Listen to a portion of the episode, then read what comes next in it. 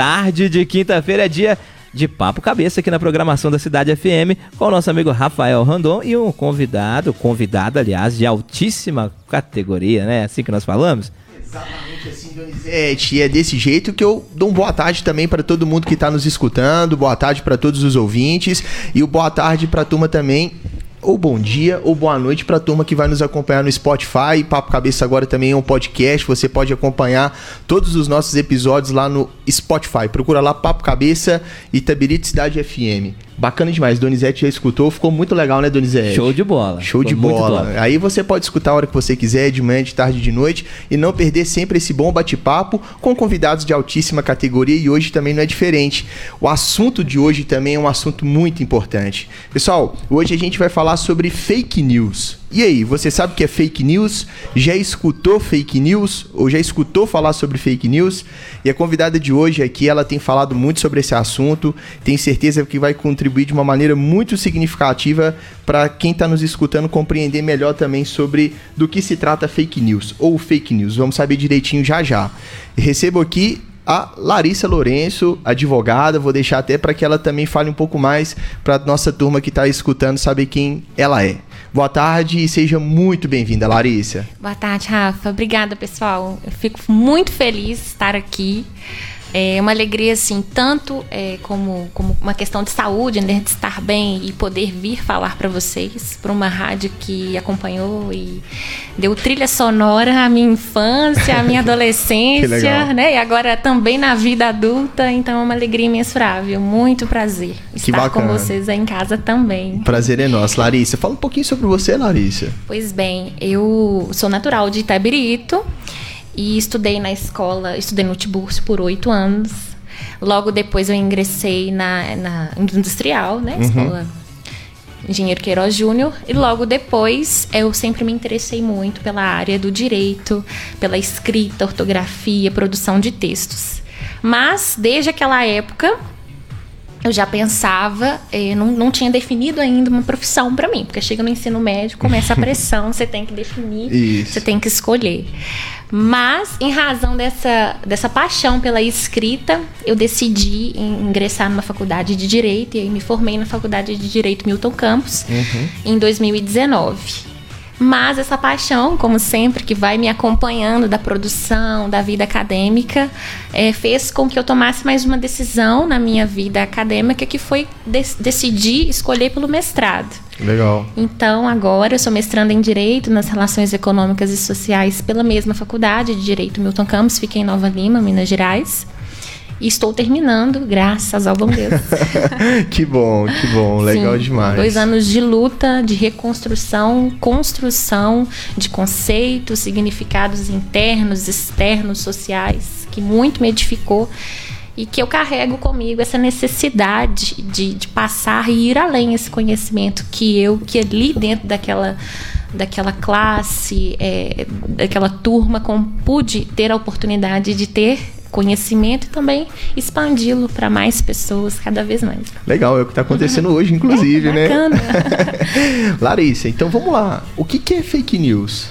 Pois bem, pessoal, a fake news, na verdade, é a disseminação de uma notícia com o intuito de enganar. Ou seja, é uma notícia mentirosa no seu contexto integral ou em parte. Então, é aquela notícia que a pessoa produz, seja fora de contexto, ou seja, dentro de um ambiente em que, em determinado momento social, esteja em alta, mas que eu dissemino aquela notícia com o intuito de enganar uma classe ou é, como, promover uma comoção em massa ou individualmente. Então, o intuito, a finalidade da fake news é enganar. Na verdade, são vários os conceitos de fake news. É, então, vários autores vão falar sobre isso também, vão disseminar e vão dizer que é difícil até classificar o que, que significa fake news. Mas a bem da verdade é a preocupação com o conteúdo que é com, a fim de enganar, porque ela pode tratar sobre vários assuntos em diversas ocasiões que podem sim passar despercebidas se aquela pessoa que recebeu a mensagem não proceder e não agir de um modo a conferir a mensagem que recebeu. A gente pegando a tradução livre também, né, do inglês para o português, fake news, notícias falsas. Notícias Isso falsas. também já consegue nos orientar bem. Sim. E qual que é a importância da gente tratar de um assunto desse nos dias de hoje, Larissa? O que, que te chama atenção também para falar sobre esse assunto nos dias atuais? Pois bem, as notícias falsas, elas passaram do ponto de serem apenas invisíveis. Então, a partir do momento que ela chega no, na pessoa que recebeu aquela mensagem, ela começa a produzir efeitos negativos. Então, destrói famílias, destrói a mentalidade da pessoa. E a partir de então, a pessoa começa a também influenciar a sociedade, porque um ser que convive em sociedade, seja no âmbito da família, ou da região, ou da sua comunidade, ele também, quando ele é amedrontado, ele passa isso como um reflexo para as pessoas que convivem com ele. Então, essa necessidade de tratar fake news como uma situação séria, gravíssima e que tem ganhado poder, porque a informação hoje é poder. Né? Dizem até que a informação é o novo petróleo. Né, da, da, da, era contemporânea, exatamente porque seus dados, as informações sobre você valem muito dinheiro.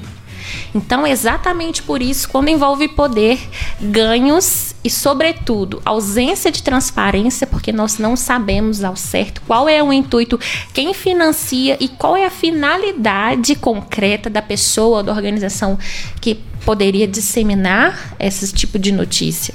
Então, é algo que realmente envolve massas e que, mais do que nunca, a responsabilidade é nossa, como recebedores da mensagem, de ter cada vez mais essa consciência para ter cuidado com as informações que nós recebemos.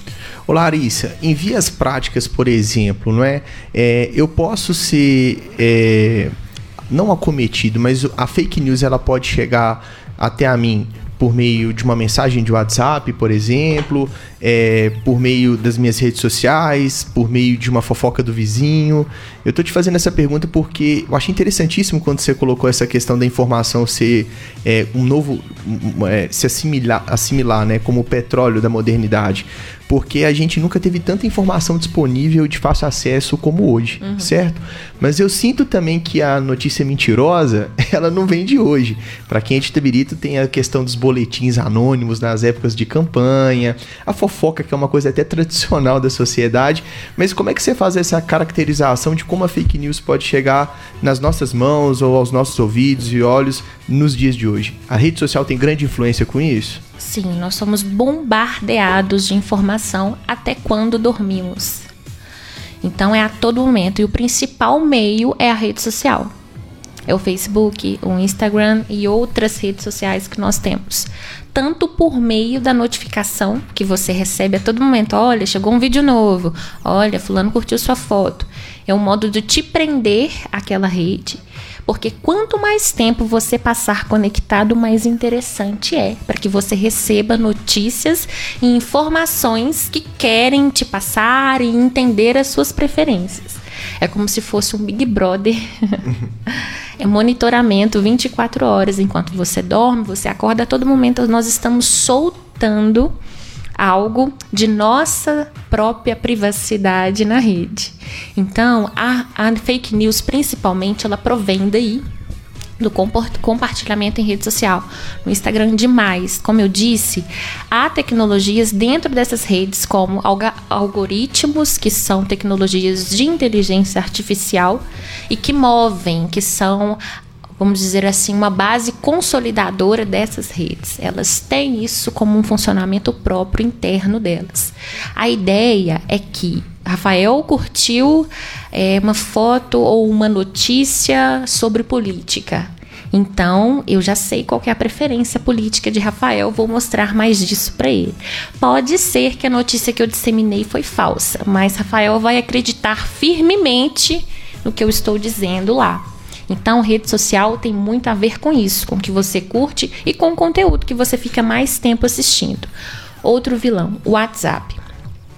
O WhatsApp principalmente, porque é um modo de compartilhamento de notícias rápido. Se vocês observarem o WhatsApp já inseriu aquele encaminhado com frequência. É algo que já mostra que determinada notícia rodou nas redes e muito, e muito rápido, com uma velocidade avassaladora. E principalmente a partir do momento que você abre aquela, aquela mensagem, aquela notificação e ali, com menos de um segundo, você pode compartilhar para 100, 200 pessoas. Não sei qual que é o limite hoje das pessoas em um grupo, mas vejam quantas pessoas são, atendi são atingidas a partir de um clique. Então, redes sociais. Há uma pesquisa que já mostra que a população brasileira, especificadamente, tem a rede social como a principal fonte de pesquisa é grave, porque a rede social é pautada em velocidade, agilidade. É, você não fica em um vídeo mais de 30 segundos com paciência. Uhum. E nós temos visto, inclusive, mecanismos para isso. É acelerar o vídeo do WhatsApp. Isso. Eu costumo brincar que é a geração micro-ondas. É tudo rápido demais. É verdade. Mas também raso demais. Se, o interlo... se a pessoa que recebe aquela mensagem não tomar este cuidado de ir mais a fundo porque infelizmente nós estamos dentro desse contexto da velocidade. Nós fazemos e agimos sem ver, sem analisar, sem parar para observar que nós estamos realizando um determinado comportamento de passar uma notícia para frente sem checar a fonte, às vezes não tem assinatura de um órgão público ou político. E principalmente sem lá verificar. Isso é muito grave. E aí eu passo para minha mãe, passo para minha família, passo para meu vizinho. Isso. Isso na rede social. Mas aí o meu vizinho lá idoso, por exemplo, que mora sozinho, lá no, por exemplo, no bairro Vila Gonçalo, meu bairro. Uhum. e aí chega essa notícia lá para ele, vai ficar desesperado. Desesperado. Sim. Porque é uma bomba que já chega distorcida. Vocês já ouviram falar daquela brincadeira telefone sem fio? Isso. A cada ponto aumenta um ponto. Então, vi essa mensagem aqui agora, passei para frente. Mas vai chegar lá no senhorzinho, por exemplo, que não tem acesso, não gosta de rede social, mas vai chegar para ele de alguma forma. E não se sabe de que forma que essa notícia falsa já ganhou se, ou já aumentou até chegar nele. Então vejam, é um efeito cascata que principalmente tem a sua origem no WhatsApp, no Instagram, no Facebook, nas redes sociais de um modo geral. Ô Larissa, e quais são, digamos assim, algumas dicas que a gente pode ter, até para a gente averiguar se uma notícia pode ser verdadeira ou falsa, uma vez que poxa vida, né? O trem hoje está tão polarizado, às vezes a gente fica com uma dificuldade de saber de onde a gente de fato vai colher as informações que são reais, o que, que é real também nesse mundo tão alucinado e corrido que é o que você comentou. Que, a gente também pode ter como referência até para checar se uma, se uma informação é falsa ou é verdadeira? Sim. Bom, é interessante isso porque nós realmente já passou da hora da população refletir, né, individualmente, parar, olhar para dentro e refletir. Nós não sabemos se a preferência que nós temos é realmente as nossas preferências ou a preferência de que nos foi imputada por meio de algo que nós gostamos ou compartilhamos. É, nós temos que plataformas de streaming fazem muito isso, né? Uhum. É, por que você assistiu tal filme? Nossa, Recomendamos gente. tal para você. Você é. fica ali, ó dentro daquele círculo, né? É. Você não vai a fundo, você não vai nem procurar, já tá ali. Então não se sabe se aqui, você, você fala, não, realmente eu gosto disso. Ou não. Ou realmente isso está me sendo colocado, imputado e eu tô dentro dessa onda. Então, é primeiro a conscientização. A conscientização de que as notícias elas podem ser manipuladas. É claro que existem muitas notícias boas e nós temos que ter essa consciência também de propagar compartilhar e sermos portadores de notícias boas, verdadeiras. É, não existe essa de que a notícia falsa ela vai fazer bem para alguém, não faz. Em determinado momento, se não te atingir, ela vai atingir alguém. E talvez que tenha menos informação e menos condições de conferir aquilo. Então, no primeiro momento, essa conscientização de que, normalmente, as fake news elas, elas vão atingir a sua emoção, para que você não raciocine, para que você não pense antes de compartilhar a mensagem. Então, vai mexer com algo que você ama demais ou que você normalmente odeia. E a política é um desses segmentos. Então, Sim. os extremos. Cuidado. Religião. É, futebol. Futebol, discussões sobre é, determinadas classes sociais. Hum discussões sobre política. Então, geralmente são pontos polêmicos que são os mais atacados. Então, desconfie. E agora, em virtude da pandemia, também em ascensão saúde. Sim. Falou em saúde, falou também em um poder e um bem extremo que nós temos e que tem sido afetado por essas notícias falsas. Então são polêmicas. Quanto mais polemizado o assunto, mais chances há de ocorrer notícias falsas sobre aquele determinado fato exatamente para despertar emoções. Eu sei que eu vou comover em massa, então eu vou levantar pessoas que, por exemplo, não são adeptas a determinado candidato, mas tudo bem, nós temos que ter liberdade de expressão. Você Sim. tem a liberdade, é um direito constitucional, constitucionalmente previsto. A questão é alimentar discursos, discursos de ódio. Então vejam, a fake news evolui para uma comoção em massa. A comoção em massa negativa evolui para um discurso discurso de ódio e depois para uma exclusão social, seja da pessoa ou daquela família que está sendo alvo de fake news. É muito grave e os efeitos não são para agora. Podem, podem até revelar-se agora, mas a médio e longo prazo. É o medo, a depressão, a ansiedade. Então, outro fato é esse. Além da conscientização, é, portanto, ficar atento ao tipo de tema maior. É um tema polêmico? Opa, vou ter cuidado porque eu preciso verificar a fonte. E já entramos na terceira dica, que é consulte a fonte de preferência dos órgãos públicos competentes por aquele assunto. Nós temos que o Ministério da Saúde criou uma página específica para que, que a população possa ali consultar se determinadas notícias compartilhadas no WhatsApp são verdadeiras ou falsas. Então, ficou com dúvida? Por favor, consultem o órgão é, do, de preferência que trata daquele assunto. No caso da saúde, o Ministério da Saúde, mas vários outros órgãos públicos já têm como definição, é, vamos dizer assim, principal para que é, as notícias falsas sejam combatidas, uma página específica para dizer se aquilo é mito ou se é verdade. Então a consulta é algo muito importante. Outra coisa. Desculpa te interromper. Uhum para gerar até esse ar de suspense dessa outra coisa, eu te convido a não sair daí. Nós vamos para o nosso apoio cultural, nosso intervalo. Rapidinho a gente está de volta com essa outra coisa que vai nos ajudar aí a não se envolver tanto com fake news. Já já. Estamos de volta com o Papo Cabeça aqui na programação da cidade com o nosso amigo Rafael Randon e a convidada de hoje. Exatamente, juntamente com o nosso amigo Donizete, recebendo hoje Larissa Lourenço, contribuindo de uma maneira significante sobre o assunto da fake news. A gente terminou o último bloco falando de algumas dicas também é, que nós podemos utilizar do nosso dia a dia para compreender o que a gente pode buscar pela verdade, o que a gente já pode acreditar que é um universo de mentira.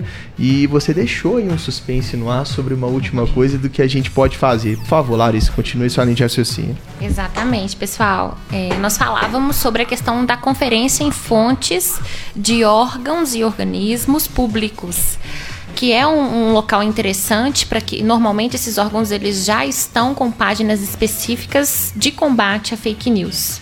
Outro fator é uma consulta em sites específicos de conferência de notícias. Como um exemplo, nós temos o site a Lupa, que é uma agência de checagem, e a ideia é fazer com que o fato seja conferido duas vezes, a partir do momento que você leu e a necessidade de conferi-lo jogando lá, por exemplo, no, na lupinha de busca é, o assunto ou o tema e ela pode aparecer lá para você mostrando, olha, isso aqui é uma fake news, não, isso aqui é verdade ou isso aqui é verdade em parte. Porque às vezes as notícias elas foram verdade em algum momento da vida e elas retornam depois no futuro ou no momento presente, mas de uma forma distorcida, exatamente para causar é, essa comoção em massa e causar desespero nas pessoas, desestruturação da população com relação a algum assunto. Ô Larissa, e vamos lá. Eu sou um replicador de mentira aí na rede social. Tô divulgando fake news, mando pro meu grupo da família, mando pro grupo dos meus amigos do WhatsApp. Enfim, é, o espaço da internet e das redes sociais é um espaço sem lei? Eu posso fazer isso e não vai ter nenhuma perspectiva de punição? Ou pelo contrário, nós temos regulamentações que inclusive podem punir essas pessoas também que ficam disseminando a fake news? Não, não é um espaço sem lei. A bem da verdade, nós já temos nossa legislação, que é o Código Civil, o Código Penal, entre outras normas que tratam de determinadas condutas que são consideradas ilícitas. Isto na internet, no meio digital ou no nosso mundo real. O que acontece é que a partir dessa adaptação do cyberespaço, é necessário que as próprias normas tenham tido essa atualização no que concerne ao que pode, ao que não pode e de quem é a responsabilidade para fiscalizar e tratar daquilo no mundo do cyberespaço, no mundo da internet, que é um mundo que não é definido por territorialidade. Uhum. Nós não temos uma linha marcadinha, isso aqui é seu, isso aqui é do outro. Não tem Pelo contrário, né? sem fronteiras, nós estamos em qualquer momento e em qualquer lugar, né? Compartilhando informações e com qualquer pessoa. Então vejam, isto é importante frisar porque a partir do momento que você compartilha uma informação, mesmo que não foi você quem criou aquela informação, mas que ela prejudica, que ela é caracterizada, por exemplo, como uma calúnia, uma difamação ou uma injúria, que são crimes que estão previstos lá no nosso Código Penal, por exemplo, você está cometendo um ilícito, penal. E a pessoa violada com aquilo, ela pode sim procurar os direitos dela e quem sabe você pode vir a ser responsabilizado por aquilo, tanto na esfera civil, uma oportunidade talvez de, de uma indenização por danos morais, quanto penal. Então nós já temos as nossas, a nossa legislação é, propriamente dita que já tratava de algumas condutas e também algumas que surgiram depois com esse avanço. O Brasil, por exemplo, tem o Marco Civil da Internet, que é uma lei de 2014 que trata do uso da internet no Brasil. Nós temos muitas normas que, na verdade, é, a disseminação dessas leis, né, elas podem passar por esse momento de querer abranger determinado fato específico e não abranger diante da velocidade com que as coisas estão mudando, diante da velocidade da tecnologia. Então, uma lei ela não consegue abranger tudo. Sim. O ideal é trazermos sempre as discussões para os princípios, para as normas já existentes e a partir de então fazer essa análise caso a caso. Mas as leis não vão abranger tudo, mas nós temos a partir de casos significativos, como por exemplo a Lei Carolina Dickman, que foi um caso de Verdade. invasão de privacidade, né, a partir de uma disseminação de fotos íntimas da atriz. É, que a partir de uma pessoa que, que acho que adentrou ao sistema e Isso. publicou a foto sem a autorização dela. Então nós temos leis baseadas e que tem como fundamento, como norte, a proteção da privacidade, mas que precisam ser aprimoradas a cada momento. Como eu disse, não dá para abranger tudo. Sim. Então, daí a importância da população também se atentar a este fato. A questão é que a responsabilização ela existe e ela pode acontecer mesmo que a pessoa não tenha a intenção de causar um dano a alguém compartilhando a notícia falsa. Então, por mais que aquele que fez noticiou determinado fato pode ser responsabilizado, porque o intuito dele foi enganar ou prejudicar algo, alguém, se isso ficar comprovado, aquela pessoa que não tem nada a ver com a história compartilhou também pode ser responsabilizada. Olha só. Poxa, papo bom passar rápido, né, Donizete? Chegamos aí ao final do Papo Cabeça. Ah, passa rápido mesmo. É, eu acho que o assunto foi muito relevante, mas a forma também como a Larissa trouxe aqui ficou muito nítido. Imagino que para quem nos escutou também. Quero te agradecer imensamente pela disponibilidade, é, pela maneira como conduziu todo o conteúdo aqui hoje conosco e te deixar bem à vontade para fazer as suas considerações finais. Obrigada mesmo, eu fico muito feliz, como eu disse no início, é, e agora mais feliz ainda, porque o papo foi bom, foi gostoso. Nós temos que conversar sobre isso. E a concessão de espaços para que isso seja dito é importantíssima é, a partir do momento que você deixa o cidadão, que é quem sofre, que é quem diretamente é alvo, por exemplo, de políticas públicas e de tudo que envolve o segmento público, que é a administração pública, a saúde pública e outros setores e fatores da sociedade o atingem, ele também tem que falar.